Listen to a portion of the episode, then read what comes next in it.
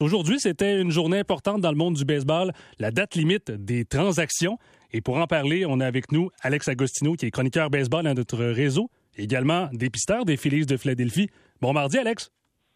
Bon mardi, Kevin. On a des gens qui nous écoutent en Floride. Moi, je vous écoute en direct de Alabama pour un showcase pour les meilleurs espoirs de 2023. Mais quelle journée de baseball aujourd'hui. Oui, ça, se promène pas mal. J'allais dire, la, semaine dernière, tu nous parlais de, Floride. Là, c'est l'Alabama directement. Oui, c'est euh, le showcase East Coast Pro, les, les, 150 meilleurs joueurs du repêchage de 2023.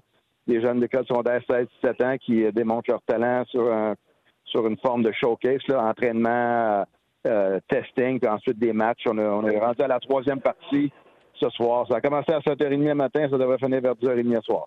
Et bon, il y avait euh, bien sûr, ben, j'allais dire de l'action en Alabama, proche de où euh, ce que tu te situes, mais dans le baseball majeur aujourd'hui, on s'en était parlé la semaine dernière, Alex Agostino, mais on a finalement trouvé une destination pour Juan Soto. Il prend la direction de la formation des Padres de San Diego. Euh, quand même une grosse transaction aujourd'hui.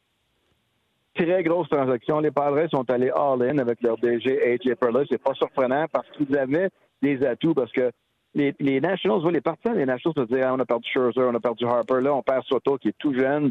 Mais ce qu'ils ont en retour, ils ont un gros, gros package, même si Eric Hosmer n'a pas voulu y aller parce qu'il avait droit de veto sur cet échange-là.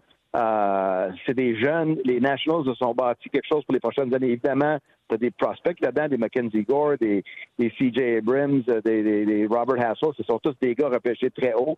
Évidemment, c'est pas sûr que ces trois-là vont devenir des rôles. On sait que Soto l'est, mais les Padres, eux autres, ils ont décidé, garde, on est dans la même vision que les Dodgers, qui sont encore euh, une équipe élite dans le baseball majeur. Si on veut passer à travers ces équipes-là puis gagner finalement une série mondiale, un gars comme Soto, il peut faire la différence parce qu'on avait de la profondeur du côté des ligues mineures et des joueurs qui étaient déjà dans les majeurs pour faire cet échange-là.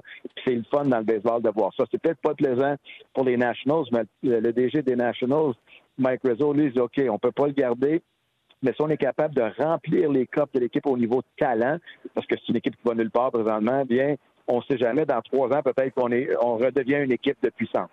Parce que pour euh, justement les, Padres, je regardais le, salaire euh, actuellement qu'empoche Juan Soto. C'est, disons que pour, euh, pour son potentiel, c'est assez modeste, mais dans les prochaines années, c'est certain qu'il va faire sauter la banque s'il connaît bien sûr de bonnes prestations avec les Padres. Exactement. Il, est encore là, si je ne me trompe pas, l'an prochain. Si l'équipe va loin dans la série cette année, s'il gagne une série mondiale, il veut ce qu'il veut rester avec des gars comme Machado et d'autres jeunes joueurs, ou tout simplement parce que c'est un, je pense que c'est un client de Boris, ben il va, il va tester le marché des joueurs. Un peu comme Machado quand il avait été échangé aux Dodgers pour aider à gagner la série mondiale, ça n'avait pas fonctionné, et par la suite, il a signé avec les Padres. En bout de ligne, ça va tout devenir où il va avoir la chance de gagner à long terme, et où il va avoir la chance de faire le plus d'argent. Parce que Soto, on sait, a déjà gagné une série mondiale avec les Nationals tout jeune. C'est un gars qui peut changer le cours de ton, de ton organisation si tu le signes pour 10-12 ans. Puis cette année, il faut quand même remarquer, il connaît une bonne saison, mais c'est pas l'année toute étoile MVP qu'on s'est peut-être habitué. Peut-être que les attentes étaient Et aussi de jouer dans une équipe qui perd tout le temps. Tu te fais donner des buts sur balle. Tu es le seul joueur offensif digne des ligues majeures, un peu avec Josh Bell. Faut pas oublier qu'il a pris la direction avec son coéquipier Josh Bell, qui lui, euh, premier but frappeur désigné, qui c'est un bon vétéran de ce côté-là. Alors, t'es partisan des, des Padres aujourd'hui, là. Wow, on peut se dire, on va être là jusqu'à la fin de l'année, le mois d'août, septembre, le stade devrait être rempli. Puis t'as des vedettes là, hein, Machado, Tati, je pense qu'il joue pas encore, mais t'as d'excellents joueurs. Puis ils ont gardé leur lanceur, ils ont signé un gars comme Joe Musgrove à long terme. Euh, ils sont bien bâtis pour euh, bien performer dans les prochaines années. Même si les dernières années, les Padres, on dirait qu'il y a toujours quelque chose qui, qui, qui, accroche à un certain moment donné. On sait que l'année passée, euh, ils dominaient bien, puis les deux derniers mois de la saison ont été très, très difficiles. Mais là, T'as Machado dans ton alignement, t'ajoutes Soto un après l'autre, là, ça sera pas de tout repos pour les lanceurs adverses. Et Alex Agostino, revenons un peu plus près de chez nous, à Toronto. Les Blue Jays euh, ont relativement été actifs, mais ont quand même frappé un grand coup euh, avec l'acquisition justement du joueur d'avant-chante Will euh, Whit Merrifield des Royals de Kansas City. ça aussi, c'est quand même une bonne acquisition de la part des Blue Jays. Oui, c'est des, des, acquisitions que j'ai parlé avec des amis, c'est des acquisitions qui donnent de la profondeur à l'équipe, sont des, des, acquisitions importantes qui vont peut-être paraître seulement dans les séries. Mais Whit Merrifield, c'est un gars qui a été deux fois un joueur étoile, il a de la vitesse, c'est un gars qui a, qui, a déjà mené pour les vols de but. Il amène une autre dimension que peut-être les Jays n'avaient pas. Il peut jouer dans le champ, jouer au deuxième. Il, est un, peu un homme à tout faire. Puis, euh, tu sais, ils n'ont pas nécessairement donné trop, trop. On verra avec le temps quand c'est des prospects. J'aime l'addition des deux releveurs qui ont eu des Marlins. Ils ont Zach Pop, qui est un Canadien. Il va rejoindre son, son, compatriote Jordan Romano. Alors, les Blue Jays deviennent vraiment l'équipe du Canada avec une coupe de Canadiens dans l'équipe.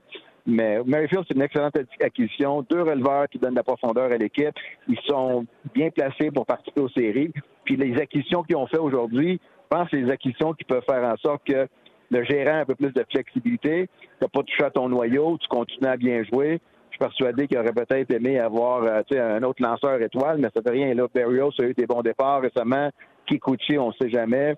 Euh, tu as toujours euh, Manoa qui est là pour dans une série, un 2-3 en, partant la, la, première série éliminatoire, tu vas être capable d'avoir des partants de grande qualité.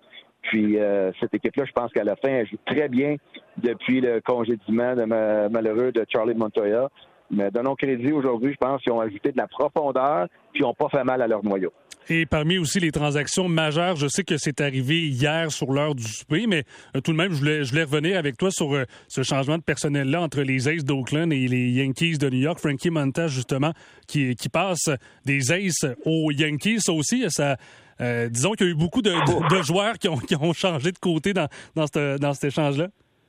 Ah, écoute, Montas et Lou Trevino, qui est un jeune que j'ai connu lorsqu'il jouait au niveau collégial dans la région de Philadelphie. On l'avait amené à Philadelphie. Il a eu toute une carrière à date. Il y a eu des hauts et des bas les dernières années. Mais les Yankees, ils savent que même s'ils gagnent 110, 115 parties, c'est la série mondiale ou rien d'autre. Alors, ils regardent, il faut qu'ils passent à travers les Astros dans leur division, dans leur ligue. Euh, tu, sais, sais jamais ce qui va se passer. On se prépare en conséquence. Et les Yankees et leur état-major n'ont pas les Unix n'ont pas décidé, regarde, on est assez bon, on va rester de même. Non. Ils ont fait des grosses acquisitions. Même à la dernière seconde, ils sont allés chercher Harrison Bader, votre de centre, euh, qui, est très bon défensivement, des cards pour Jordan Montgomery, parce qu'ils ont rajouté Montas et Trevino. Alors, toutes les équipes, parce qu'avec euh, plusieurs équipes qui vont dans les séries cette année, tous ceux qui pensent qu'ils vont participer, comme les Dodgers, comme les Yankees, ils n'ont pas nécessairement dit, regarde, on est on, bon, on reste de même.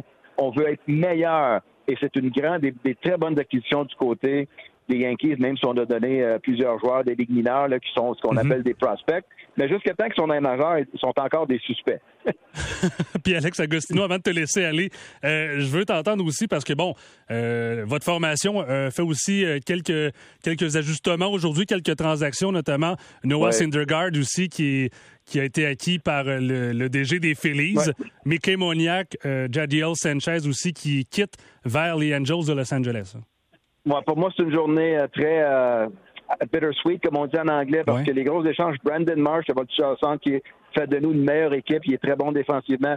On a donné notre troisième meilleur prospect, qui est Logan O'Hoppy, qui est un gars que j'ai repêché en 23e ronde en 2019, si je ne me trompe pas, euh, ou 2018.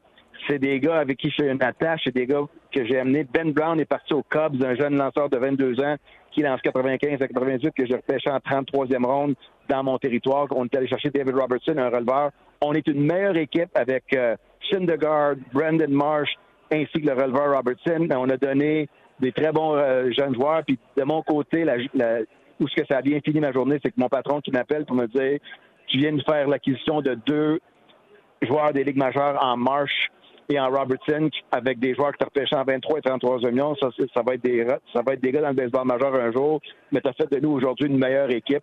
Merci pour ton travail. Ça, quand tu travailles dans l'ombre, tu travailles tout seul, tu as ton patron qui t'appelle de dire qu'il n'y a personne qui est content qu'on ait dû laisser aller des jeunes espoirs, mais à un certain moment donné, les Soleils, c'est un gros marché. Dombrowski n'est pas ici pour euh, gagner dans sept ans. Il sait qu'on a une chance d'être dans les séries. On joue de mieux en mieux. Et si on est dans les séries cette année, puis les acquisitions d'aujourd'hui font en sorte qu'on peut aller plus loin, ben c'est ce qu'on veut. On vise que la série mondiale, pas juste une participation dans les séries. Des fois, ça fait mal, tu perds des joueurs, mais l'objectif, c'est que les joueurs que tu as donnés aient du succès avec leur nouvelle formation, les joueurs que nous, on a acquis, on faire en sorte qu'on soit meilleur dans les séries aussi.